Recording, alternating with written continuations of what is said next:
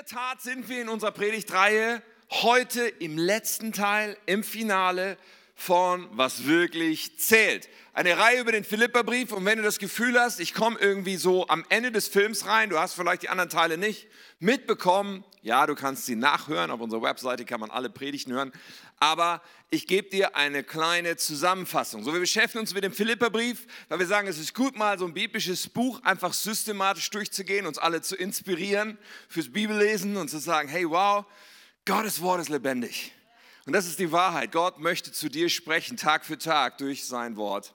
Und wir haben uns das angeschaut und Paulus schreibt an die Philippa, eine Gemeinde, die er selber gegründet hat, eine Gemeinde, die ähm, auf der zweiten Missionsreise entstanden ist. Sie war nah zu seinem Herzen, eine Gemeinde, die ihn immer unterstützt hat. Und Paulus befindet sich in römischer Gefangenschaft, als er diesen Brief schreibt. Er befindet sich in einer Situation, wo wir uns nur grob ausmalen können, wie heftig das war. Und er wusste nicht, ob er es überleben wird. Er wusste nicht, wie seine Zukunft aussieht. So er hatte wirklich eine, eine miese Situation. So schreibt er nicht über Belanglosigkeiten, sondern er schreibt in diesem Brief über die Dinge, die ihn wirklich antreiben, die ihm wirklich wichtig sind, die wirklich zentral sind. Deswegen, was wirklich zählt, so im ersten Kapitel, da geht es um ein Leben für die Botschaft. Wir haben uns das angeschaut. So ein Leben zu leben für eine Botschaft, die uns anvertraut ist und wie die Philippa mit Paulus gepartnert haben. Im zweiten Kapitel geht es dann darum, dass er über Selbstlosigkeit spricht, über Demut spricht, richtig diepe, gute Themen. Im dritten Kapitel das hatten wir beim letzten Teil. Da ging es darum, dass er ähm, beschreibt, was ihn antreibt. Er redet auch ein bisschen darüber, was menschlich normalerweise uns antreibt. Er redet darüber, dass er auch menschlich gesehen eine Menge Dinge auflisten könnte als Errungenschaften dessen, dass er als von der Herkunft her frommer Jude so alles bringen könnte. Und er macht deutlich, all diese menschlichen Dinge, die uns antreiben können, Dinge, die vor Menschen uns Ansehen und Ruhm oder Reichtum, bringen. Alle Dinge, die auf unseren Leistungen beruhen, auf dem, was wir erreichen können mit unseren Anstrengungen. Er sagt, in meiner Sicht heute ist es alles Dreck. Total krass. Er sagt, es ist alles Dreck. Wie? Und dieses Wort Dreck, eigentlich steht da Kot. Schockierend, oder? Exkremente, Mist. Er sagt, im Grunde genommen Menschen, die dafür leben, wir, wir häufen einen großen Haufen Mist an. Und das ist ziemlich crazy. Aber das ist, was er deutlich macht. Es kann sein, dass wir für etwas leben, dass wir einen Antrieb haben, der am Ende aus Gottes Perspektive betrachtet nichts wert ist. Und er sagt, nein, ich lebe für was anderes, ich strecke mich nach was anderem aus. Und wir haben uns das angeschaut, wie er lebt, für Jesus zu kennen und dass Jesus durch ihn wirken kann. Und er macht ihn deutlich, meine Heimat ist der Himmel. Unsere Heimat, unsere Staatsbürgerschaft ist ewig, ist der Himmel und wir gehören zu Gott. Und dafür leben wir. Was faszinierend ist. Und jetzt heute natürlich, du kannst dreimal raten, was wir heute wohl besprechen, natürlich das vierte Kapitel. Und das Interessante ist, nachdem das dritte sich um diese Ewigkeitsperspektive auch gedreht hat, darum, dass unsere Heimat der Himmel ist, ist es jetzt im vierten Kapitel so, dass er ganz viele Verheißungen, nennt man das, Versprechen Gottes uns nennt, die alle für hier und jetzt gelten. Das finde ich der Hammer. So meine Predigt heute heißt Verheißungen für dieses Leben. Verheißungen für dieses Leben. Verheißungen, das sind Versprechen, die Gott uns gibt. Und Paulus beschäftigt sich mit Dingen, die für dieses Leben gelten. Und das werden wir gemeinsam entdecken, während Hannover gegen Gladbach gewinnt und wir hier in diesem wunderbaren Gottesdienst zusammen sitzen. So, ich dachte, es macht so richtig Sinn, dass ihr einen schönen Vers das vierte Kapitel hat ja diesen Vers, der so richtig berühmt für den Philipperbrief ist, wo es um die Freude geht. Den stellen wir voran, dann beten wir noch zusammen. Philippa 4, Vers 4, da sagt Paulus, freut euch im Herrn. Ich betone es noch einmal, freut euch. Himmlischer Vater, wir danken dir. Danke, dass wir dein Wort haben. Danke, dass du zu uns reden willst. Danke, dass du jeden von uns liebst. Ich bete, Herr, komm durch heute Abend, sprich du sonst habe ich nichts zu sagen. Aber ich weiß, du willst uns begegnen, du willst uns mehr Offenbarung geben, von dir mehr Verständnis davon, wie du bist, wie unser Leben sein darf. Herr, und ich bete, dass du das tust, was du dir vorgenommen hast. Und ich bete, dass Hannover heute Abend gewinnt. In Jesu Namen. Amen. Come on.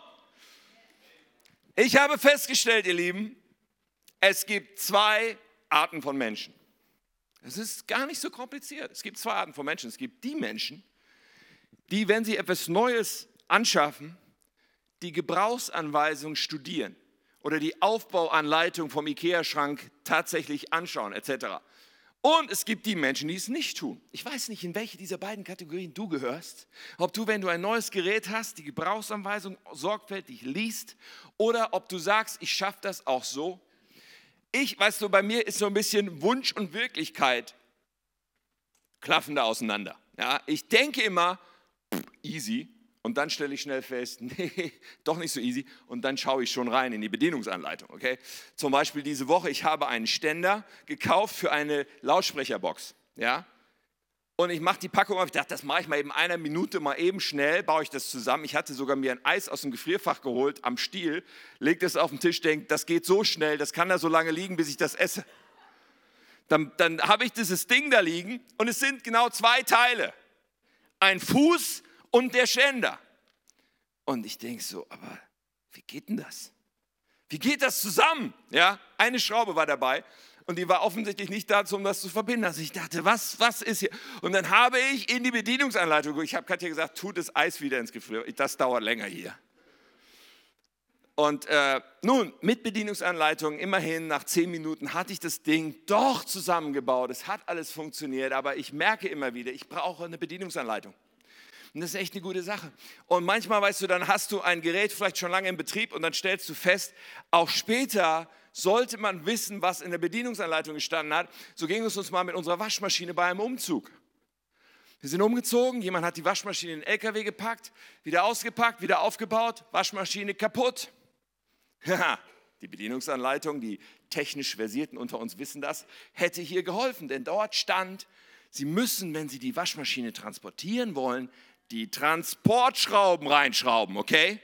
Also wenn du mal umziehst, die Waschmaschine kann den Umzug überleben, wenn du die Transportschrauben reinschraubst. Aber wenn du das nicht tust, kann es sein, dass sie anschließend im Eimer ist. So war es bei uns. Gebrauchsanweisungen sind schon eine praktische Sache. Gebrauchsanweisungen können den Unterschied machen zwischen Freude und, und, äh, und, und sich sozusagen sich ähm, gelingen und, und den Nutzen des Teils zu haben oder Frustration und Dinge gehen kaputt. Weißt du, die Bibel ist eine Gebrauchsanweisung für unser Leben.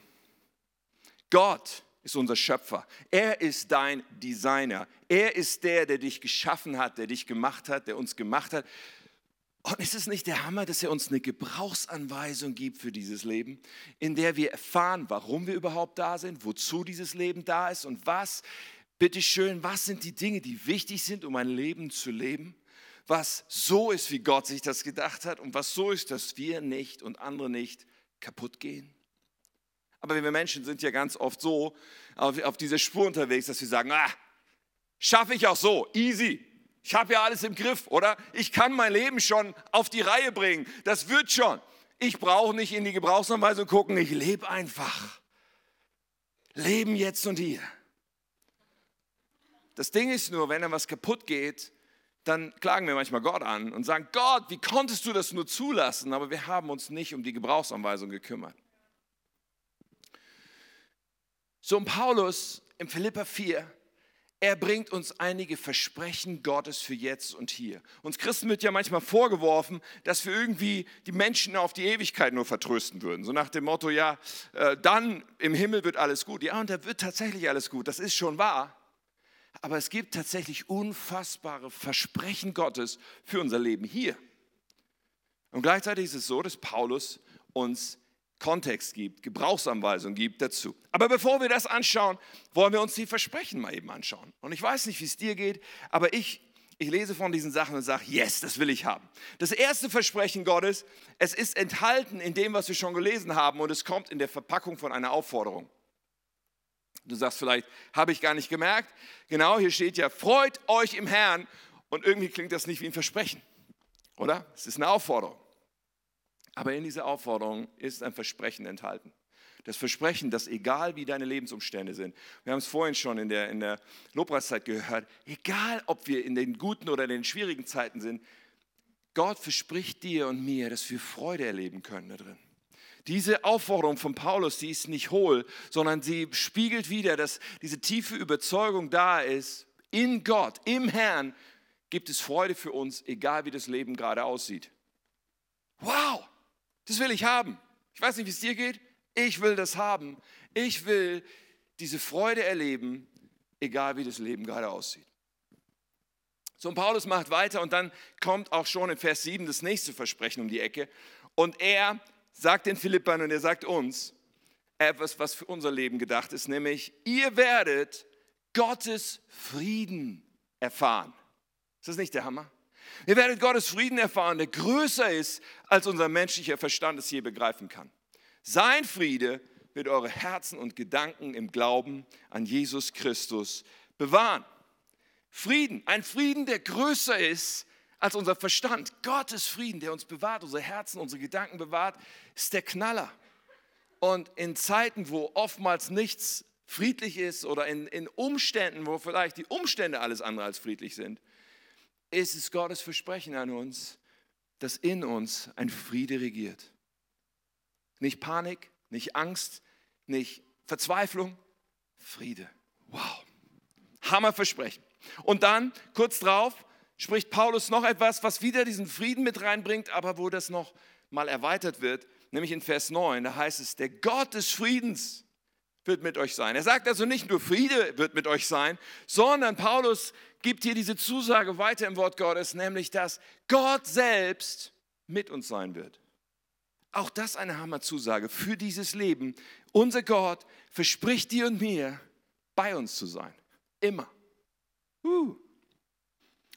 Im Vers 13 dann, auch so eine unglaubliche Aussage, er sagt dort, alles ist mir möglich durch Christus, der mir die Kraft gibt, die ich brauche. Hier ist der Kontext wichtig. Der Kontext, von dem Paulus hier spricht, ist, dass er Mangel erlebt hat, dass er Hunger kennt und mit Schwierigkeiten umgehen muss. Wir können uns das leicht vorstellen in seiner Situation. Und er sagt, für solche Situationen, da wo wir Mangel haben, da wo wir unter Druck sind, hey, ich habe die Kraft durchzuhalten. Wodurch? Durch Christus. Er spricht hier von einer Durchhaltekraft, von einem Durchhaltevermögen. Und auch das, ihr Lieben, ist ein Versprechen Gottes an uns für dieses Leben. In Schwierigkeiten, in Herausforderungen, wenn Druck da ist, Durchhaltevermögen zu haben. Alright? Hammer. Und schließlich in Vers 19 sagt er noch etwas. Er sagt, mein Gott wird euch aus seinem großen Reichtum, den wir in Christus Jesus haben, alles geben, was ihr braucht. Und das ist auch eine Hammerzusage, oder? Das ist die Zusage von Versorgung. Hier geht es wirklich um Versorgung, um Finanzen, um materielle Dinge. Es geht darum, dass Gott verspricht, ich werde dir alles geben, was du brauchst. Also fünf Zusagen in einem Kapitel, die alle der Hammer sind. Okay, kriegen wir die zusammen. Freude, Frieden, dann Gott ist mit uns, Durchhaltekraft und Versorgung. Ich sage, mega. Für dieses Leben, jetzt und hier, genau. Und es ist so wichtig zu begreifen, was Gott uns verspricht.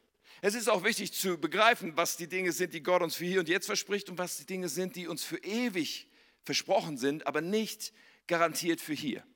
Man kann das leicht durcheinander bringen.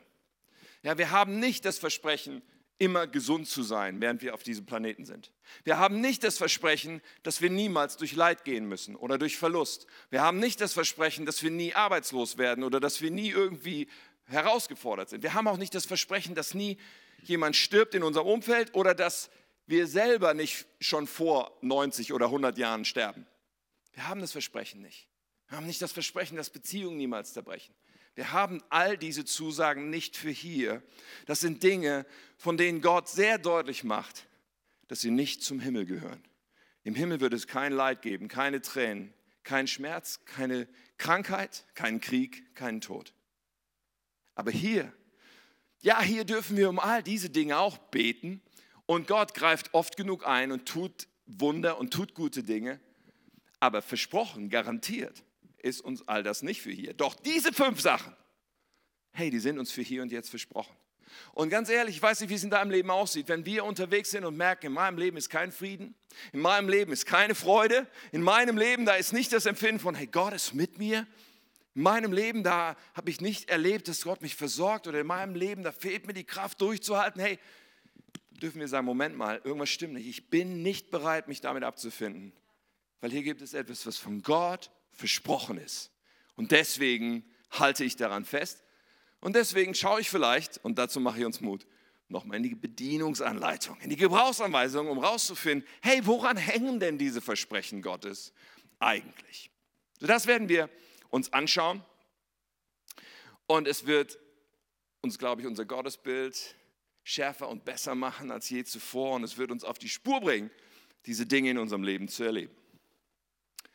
So, die Gebrauchsanweisung ist ein wichtiges Stichwort. Ich habe ja schon gesagt, die Waschmaschine, dass sie kaputt gegangen ist, weißt du, das kann ich nicht dem Hersteller anlasten.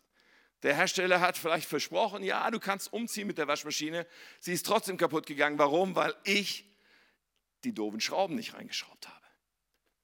So, was ist mit der Bedienungsanleitung, die Gott uns gibt? Die Bibel beschreibt uns einen Weg, um das zu erleben und wir werden uns mit drei Überschriften heute beschäftigen. Und diese drei Überschriften, ihr Lieben, ich bin fest überzeugt, sind der Weg zu Freude, zu Frieden, zu Gottes spürbarer Gegenwart, zu Versorgung und zu Durchhaltekraft. Alright? Das erste finden wir in Vers 6 und 7 oder Vers 6 eigentlich. Vers 7 ist dann die Zusage, die wir schon gelesen haben. Vers 6 sagt, sorgt euch um nichts. Das ist der Hammer. Sorgt euch um nichts, sondern betet um alles. Sagt Gott, was ihr braucht und dankt ihm. Ihr werdet Gottes Frieden erfahren und so weiter. Dann kommt die Zusage, die wir schon gelesen haben. Sorgt euch um nichts, betet um alles. Sagt ihm, was ihr braucht, dankt ihm. Also die Überschrift sozusagen ist beten und danken statt sorgen. Das hast du vielleicht auch schon festgestellt, aber Sorgen ist ein unglaublich effektiver Killer von Freude, von Frieden, von Gott ist bei mir, von mir geht's gut. Hey, Sorgen ist heftig. Sorge ist, oh, was soll werden? Wie soll das bloß gehen? Und was ist, wenn meine Tochter, die ist unterwegs, wenn der was passiert? Was ist, wenn mein Mann? Was ist, wenn dies? Was ist, wenn morgen? Was ist, wenn ich meinen Job? Was ist mit der Diagnose vom Arzt? Was ist? So Sorgen ist krass. Sorgen saugt uns aus wie ein Vampir. Unsere Freude ist weg, unsere Kraft ist weg, wenn wir uns Sorgen machen. Sorgen ist, wir bezahlen heute für etwas, was morgen wahrscheinlich gar nicht passiert. Es ist auch ziemlich krass, wenn wir uns das klar machen. Aber so funktionieren Sorgen. Ja, und wir sorgen uns um das, was uns wirklich am Herzen liegt. Ja, ich kenne das auch. Ich, ich kann mir auch Sorgen machen, wenn ich nicht aufpasse, über meine Kinder zum Beispiel. Wenn du Kinder hast, kennst du das, ja? Und ich habe drei Kinder, die immer größer werden und älter werden und selbstständiger werden und solche Dinge tun wie Autofahren. Uh. Ja, es ist uh. und Weichen zu stellen für ihr ganzes Leben. Und ich denke, oh man, hoffentlich wird das alles gut, oder? Ich kann mir Sorgen machen, wenn ich nicht aufpasse, weil, und das ist ja ein Punkt beim Sorgen, ich stehe nicht die ganze Zeit neben ihnen, um sie zu beschützen, um alles Schwierige und Herausfordernde von ihnen wegzuhalten. Nein, nein, ich muss sie loslassen und da passieren Dinge und ich habe keine Kontrolle. Ich weiß nicht, wie es dir geht, aber ich mag es, die Kontrolle zu haben. Ich mag es, alles im Griff zu haben oder zumindest für einen Moment mir der, mich der Illusion hinzugeben, ich hätte alles im Griff. Fakt ist, wir haben nicht alles im Griff, oder? Das ist so, so unglaublich verstörend an diesem Leben. Wir haben einfach nicht alles im Griff. Und so sehr wir uns auch bemühen, wir kriegen auch nicht alles in den Griff. Und wenn wir uns dann Sorgen machen, was bedeutet das? Sorgen bedeutet eigentlich nichts anderes als zu sagen, ich vertraue nicht auf Gott. Wenn du sagst, ich bin Christ und ich glaube an einen guten Gott und du machst dir Sorgen, was bedeutet das? Hey, das ist eigentlich christlicher Atheismus. Wenn wir sagen, dass wir an einen guten Gott glauben, an einen allmächtigen Gott glauben, an einen Gott glauben, der alle Kontrolle hat, der alles im Griff hat und wir machen uns Sorgen, irgendwie stimmt da doch was nicht, oder? Sorgen ist nichts anderes als zu sagen, ich vertraue diesem Gott nicht. Ich hätte lieber gerne selber die Kontrolle. Und da, wo ich diesen Kontrollverlust erlebe, ja, da mache ich mir Sorgen. Ja, aber Gott ist doch gut. Gott ist doch allmächtig. Er hat es doch im Griff. Kann ich ihm nicht meine Töchter anvertrauen? Kann ich ihm nicht meine Situation und meine Herausforderungen und die Ängste und die möglichen Negativszenarios anvertrauen? Und sagen, Gott, du bist gut und du machst es gut? Ja, und das bedeutet nicht, dass alles immer nur sofort gut wird. Aber selbst wenn es herausfordernd wird, weiß ich doch, du wirst bei mir sein. Ich muss mich doch nicht sorgen, weil ich bin doch in der Hand von einem guten Gott. Und zu sagen, ich bete um alles, ist die Entscheidung, ich werde meinem Gott vertrauen. Überall da, wo sozusagen der Anflug kommt von einer Sorge, wo, wo so der kleine Keim, der Beginn davon ist, dass ich mich jetzt wieder sorgen könnte, kann ich sagen, nein Gott, ich bete um alles. Ich gebe dir das. Und ich danke dir. Ich danke dir, dass du stark bist, dass du gut bist, dass du alles im Griff. Ich danke dir. Und ich bete um alles. Für manche Menschen ist Sorgen so etwas wie, wie so eine alte, ranzige Kuscheldecke, die völlig stinkig ist, aber die man trotzdem immer wieder im Arm hält. Für manchen ist Sorgen so eine Gewohnheit, die so vertraut ist, obwohl sie so negativ ist und eigentlich uns so viel kostet, sind wir doch nicht bereit, es loszulassen. Und das müssen wir uns klar machen und sagen, ich bin nicht länger bereit, mir von Sorgen meine Freude rauben zu lassen, meine Frieden rauben zu lassen, meine Kraft rauben zu lassen. Ich sage ab jetzt diesen Sorgen den Kampf an und ich sage ab jetzt, ich werde um alles beten und ich werde Gott danken. Ja, und da braucht es vielleicht einen Weg, da braucht es eine Einübung wenn wir diese Entscheidung getroffen haben. Aber Sorgen ist etwas, was nicht zu unserem Leben gehören muss. Sorgen ist etwas, wo wir nicht hoffnungslos ausgeliefert sind, sondern Gott möchte uns statt Sorgen Frieden geben. Was für ein Unterschied. So, das ist das Erste, was uns auf die Spur dieser Versprechen Gottes bringt. Und ein zweites wollen wir uns anschauen. Und das finden wir in Vers 8, einer meiner liebsten Verse vom Philipperbrief. Paulus sagte, nun, liebe Freunde, lasst mich zum Schluss noch etwas sagen. Er ist noch gar nicht am Schluss. Das ist eine typische Predigerkrankheit zu sagen, ich komme jetzt zum Schluss und dann redet man noch lange weiter. Aber er, er will Folgendes sagen, okay? Er sagt, konzentriert euch. Das ist ganz wichtig. Konzentriert euch auf das, was wahr und anständig und gerecht ist. Denkt über das nach, was rein und liebenswert und bewunderungswürdig ist. Über Dinge, die Auszeichnung und Lob verdienen. Und ihr Lieben, hier steckt eine Wahrheit von unglaublicher Kraft drin. Wir wollen es oft nicht glauben, was hier steht. Wir sind oft anders aufgestellt. Paulus verrät uns hier ein Geheimnis, was zu Freude und zu Frieden und zu Kraft und Gottes Gegenwart in unserem Leben führt. Er verrät uns eine Haltung des Herzens, eine Lebenseinstellung, dass wenn wir sie haben, öffnet uns das himmlische Quellen. Doch es ist nicht unser normaler Zustand die, die, die Welt, in der wir leben und das, was wir gewohnt sind, ist so anders. Es ist nicht diese Haltung. Wie lautet diese Haltung? Diese Haltung lautet, ich sehe auf das Positive, ich schaue auf das Gute, also Konzentration auf das Positive. Aber wir sind so gewohnt, einen anderen Filter zu setzen. Die Haltung, die uns normalerweise nahe liegt, ist, finde den Fehler. schau auf das, was nicht so gut läuft lege sofort den Finger in die Wunde, sag sofort, was nicht gut ist. Die Nachrichten fast nur negativ. Ja, die, die, die, äh, das, worüber man viel redet, ist Klatsch und Tratsch. Das, worüber man viel redet, ist, was der Chef schon wieder für ein Mist gemacht hat. Das, worüber man viel redet, ist alles Negative so oft. Und gegen diese Intuition ist zu sagen, nein, nein, ich will auf das Gute schauen. Das ist so wichtig, dass hier steht, konzentriert euch. Konzentration ist nur dann notwendig, wenn es viel Ablenkung gibt, oder? Wenn da keine Ablenkung, wenn da nichts anderes ist, müssen wir uns nicht konzentrieren. Wenn ich hier über ein schmales Brett laufen würde, links und rechts wäre Wasser. Ja, ihr habt Vorstellungsvermögen, okay? Ich würde über dieses schmale Brett laufen und könnte links und rechts ins Wasser fallen. Ich muss mich konzentrieren, dass ich auf diesem Brett bleibe und nirgendwo links und rechts. Da hier aber kein Wasser ist, muss ich mich auch nicht konzentrieren, wenn ich über diese Bühne laufe, okay? Und das, was Paulus mit diesem konzentriert euch sagt, ist, ja, es gibt so viel anderes. Es gibt so viel links und rechts. Es gibt so viel, was nicht gut ist, so viel, was nicht lobenswert ist, so viel, was nicht rein ist, so viel, was nicht begeisterungsfähig ist und, und, und bewunderungswürdig und alles. Gibt es. Kein Zweifel. Der Typ sitzt im Knast in Rom bei einem blutrünstigen Diktator, bei einer ungewissen Zukunft. Er könnte auf so viel anderes schauen als auf das Gute.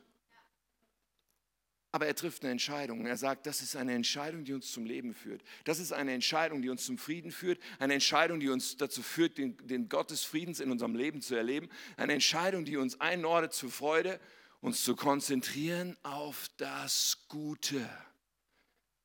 Und weißt du was? Nebenbei bemerkt, es gibt so eine, so eine Strömung, so eine, weiß ich nicht, esoterische oder wie auch immer, Motivationstrainerströmung von positivem Denken. Und das, worüber wir hier reden, ist was völlig anderes. Auch wenn man es auf den ersten Blick verwechseln kann. Positives Denken, das ist so, ich rede mir ein, es wird schon gut werden, ich werde das schaffen, ich bin ein Sieger, ich werde es schaffen. So aus, aus mir heraus, ne, das ist Wunschdenken. Ja, und, und das ist nicht wirklich auf ein Fundament gebaut. Aber wenn wir, die wir zu Jesus gehören, uns auf das Gute konzentrieren, kommt das aus einer völlig anderen Basis. Die Basis lautet, da Jesus Christus mich liebt, da ich in seiner Hand bin. Er ist für mich am Kreuz gestorben. Er hat in der Himmel, im, im Himmel schon eine Wohnung für mich vorbereitet. Ja, ich bin safe. Ich bin auf der sicheren Seite. Selbst wenn es schwierig ist, selbst wenn mir Katastrophen in diesem Leben passieren, trotzdem gibt es immer noch mehr auf der guten Seite, mehr auf der Plusseite meines Lebens, weil ich zu Jesus gehöre. Das ist ein Riesenunterschied. Und so können wir aus gutem Grund sagen, ich konzentriere mich auf das Gute. Und dann können wir in die verschiedenen Facetten unseres Lebens gehen. Ja, und das ist nicht immer leicht. In meinem Leben gibt es auch immer Gutes und Schlechtes. In jedem Bereich. Ja, und, und, und was weiß ich, ich bin Pastor einer Kirche. So, in dieser Kirche ist so viel Gutes. Aber wenn ich ein bisschen gucke, ich finde auch vieles, was nicht so gut läuft. Ja, oder in, in, keine Ahnung, mit meinen Wünschen, die ich so habe. Es gibt Wünsche, die sind erfüllt in meinem Leben, es sind andere Wünsche, die sind nicht erfüllt. Materielle Wünsche, die kann ich mir nicht leisten. Okay, ich gebe dir gleich die Konten. Nein, äh, verstehst du, es ist einfach so, es gibt Dinge, die sind nicht. Wenn ich meine Kinder anschaue, ich habe fantastische Kinder, aber wenn ich ein bisschen hinschaue, vielleicht finde ich auch was, was nicht so gut ist. Wenn ich meine Frau anschaue, dann sehe ich natürlich nur Gutes. Sie ist die Ausnahme. Da gibt es nur Stärken und nur Vorzüge, weil sie ist ein Engel.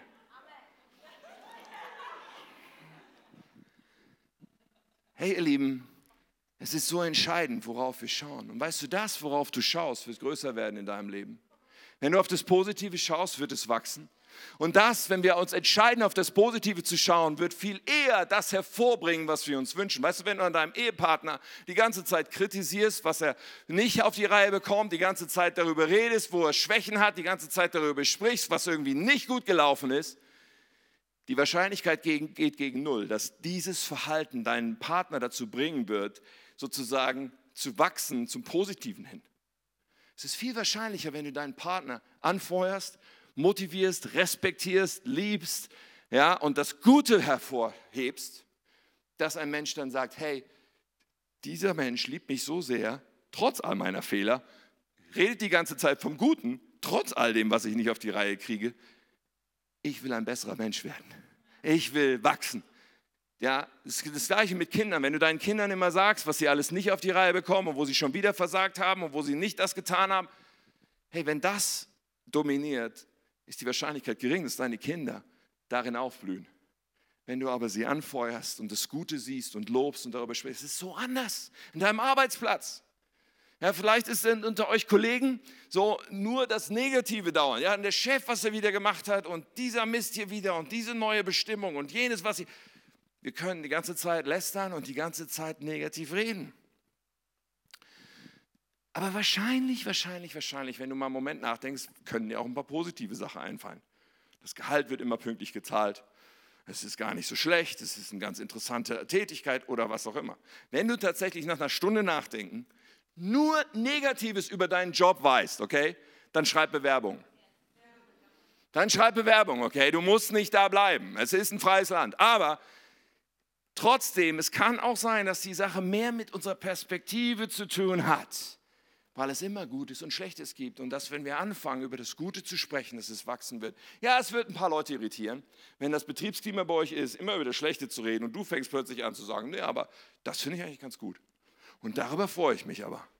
Es kann sein, dass so ein paar Leute ein bisschen irritiert sein werden, aber in deinem Leben und deiner Seele wird es gut tun und du wirst ein, ein Fenster öffnen, wodurch Freude in dein Leben kommt und Frieden in dein Leben kommt und Kraft Gottes in dein Leben kommt und Gott dir begegnen kann in deiner Situation, viel eher als wenn du weiter auf das Negative schaust.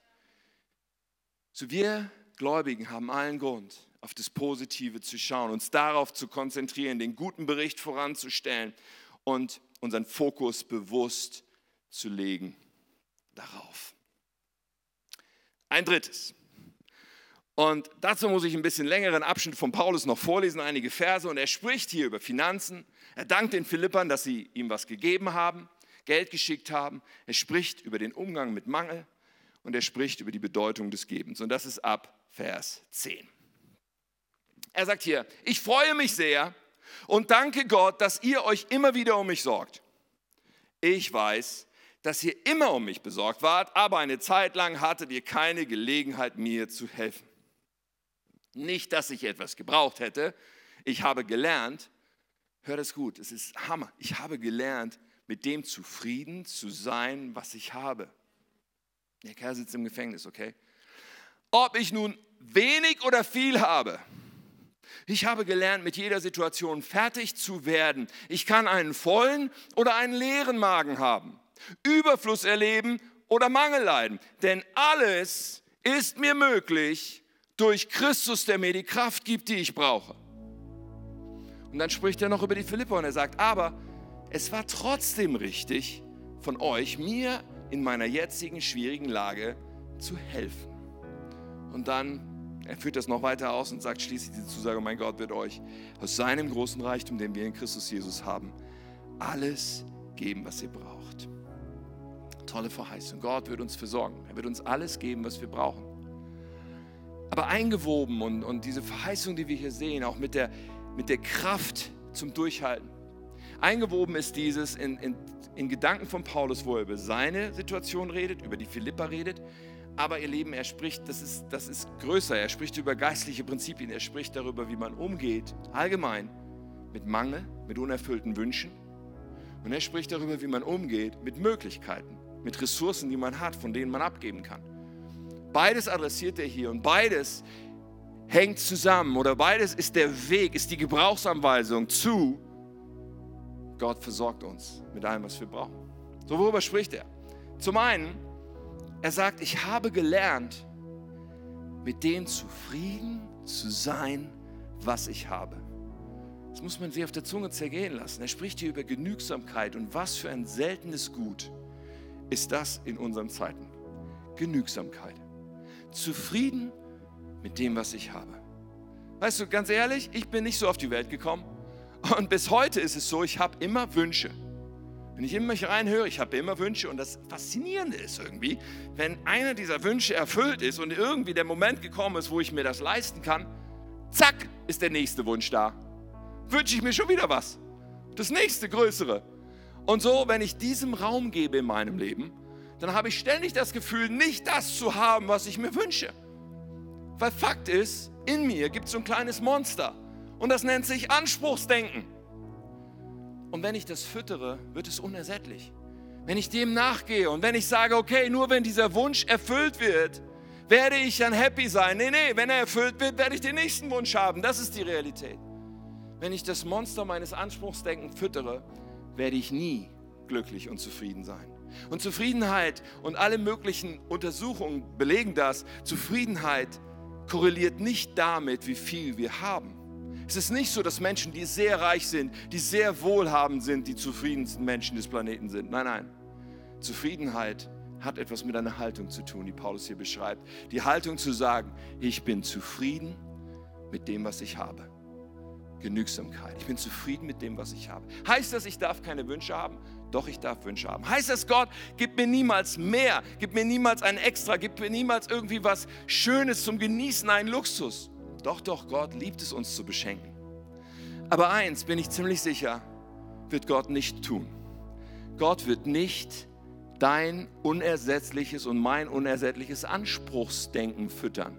Wenn der Segen Gottes in unserem Leben nur dazu führt, dass wir noch mehr von diesem Monster des Anspruchsdenkens in unserem Leben haben, warum sollte er uns mit irgendetwas segnen? Ganz ehrlich. So eine dieser Voraussetzungen zu erleben, dass Gott uns versorgt mit dem, was wir brauchen, ist, dass wir sagen, ich bin zufrieden mit dem, was ich habe. Ich bin dankbar. Ja, und ganz ehrlich, in Deutschland, jeder von uns hat heute schon was gegessen, denke ich. Jeder von uns hat die Möglichkeit, in einem Bett zu schlafen. Hey, wir haben genug Grund zu sagen, hey, ich kann mich freuen darüber, dass ich habe, was ich brauche. So, und das ist die eine Seite, über die Paulus spricht. Er sagt nicht, es, ja, ich, ich brauche Geld oder sowas. Nein, nein, er sagt, das, das ist überhaupt nicht das Ding, weil ich habe gelernt, zufrieden zu sein mit dem, was ich habe. Selbst wenn ich mal Hunger habe, was krass ist.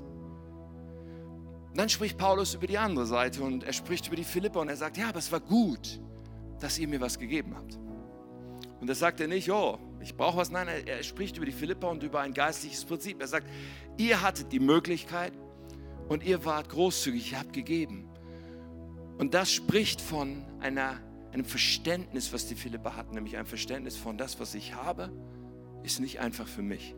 Das, was ich habe, ich bin nicht Eigentümer, sondern Verwalter. Und diese Haltung, ihr Lieben, ist so kostbar. Und diese Haltung ist diese zweite Komponente, die wir so unbedingt brauchen im finanziellen. Das Verständnis von alles, was ich habe, ist mir anvertraut von Gott. Weißt du, alles, was du hast, hast du, weil Gott es dir gegeben hat?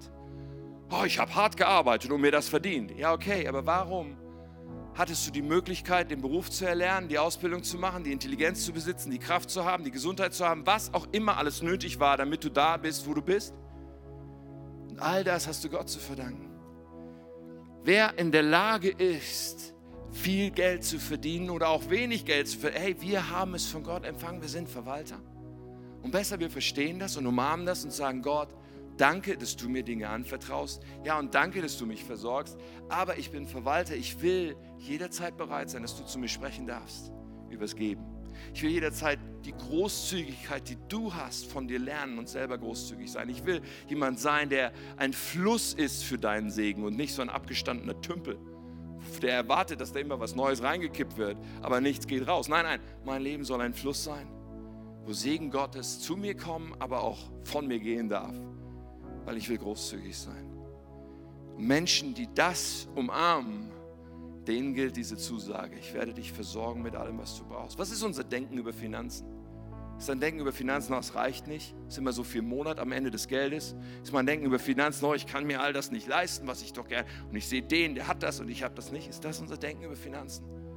Ist unser Denken über Finanzen, oh weia, wie soll es morgen werden? Was ist, wenn ich keinen Job mehr habe? Was ist, wenn dies oder jenes passiert? Ist das unser Denken über Finanzen? Hey, ihr Lieben, wenn das unser Denken für Finanzen ist, dann sind wir unglaublich unfrei. Aber wenn Finanzen in unserem Leben etwas sind, hey, ich bin dankbar, ich habe, was ich brauche, ich weiß, Gott wird mich auch morgen versorgen. Und hey, wo ich Gelegenheit habe, ich gebe gerne. Wo ich Gelegenheit habe, ich freue mich, wenn ich ein Segen sein kann. Ihr Lieben, dann sind wir viel mehr frei. Viel mehr frei. Gott möchte das für uns. Und Gott möchte uns versorgen mit allem, was wir brauchen. Was für unglaubliche Zusagen er uns gibt. Es ist so krass und so ein Hammer. Alles Gute kommt von ihm. Hey, ihr Lieben, der Philipperbrief ist der Burner für mich. Was wirklich zählt, Hey, das Wort Gottes will uns ausrichten, damit wir unser Leben nicht verschwenden, damit wir keine Misthaufen anhäufen, damit wir für das leben, worauf es ankommt. Und in diesem vierten Kapitel, was für Zusagen für dieses Leben. Dinge, wo ich sagen will, hey, ich will mich nicht mit weniger zufrieden geben. Ich will nicht, dass die Sorgen in meinem Leben Wurzeln schlagen. Ich will nicht mit einem Unfrieden in meinem Herzen rumlaufen. Ich will damit rumlaufen, dass ich weiß, dass mein Gott mit mir ist, dass er mir Durchhalten geben wird, wo es mal schwierig ist und dass er mich versorgt mit allem, was ich brauche. Was für Zusagen haben wir? Und wir haben die Gebrauchsanweisung dazu. Und deswegen möchte ich dich heute einladen, eine Entscheidung zu treffen. Vielleicht in einem Bereich, der dich besonders herausfordert, vielleicht auch in allen drei Dingen, über die wir gesprochen haben. Und eine Entscheidung zu treffen, jetzt gleich, wenn wir zusammen beten. Aber eine Entscheidung in dem Bewusstsein, hey, das ist der erste Schritt von einem Weg, den ich gehen will. Das ist ein, eine Gewohnheit, ein, ein Lebensstil, eine Haltung, die ich einnehmen will und die ich mir angewöhnen will und eintrainieren will. Wir haben gesprochen über Sorgen. Bei Sorgen zu sagen, ich will um alles beten und Gott danken. So, das ist die erste Entscheidung heute, die du treffen kannst. Ich will um alles beten und Gott danken, statt mir Sorgen zu machen.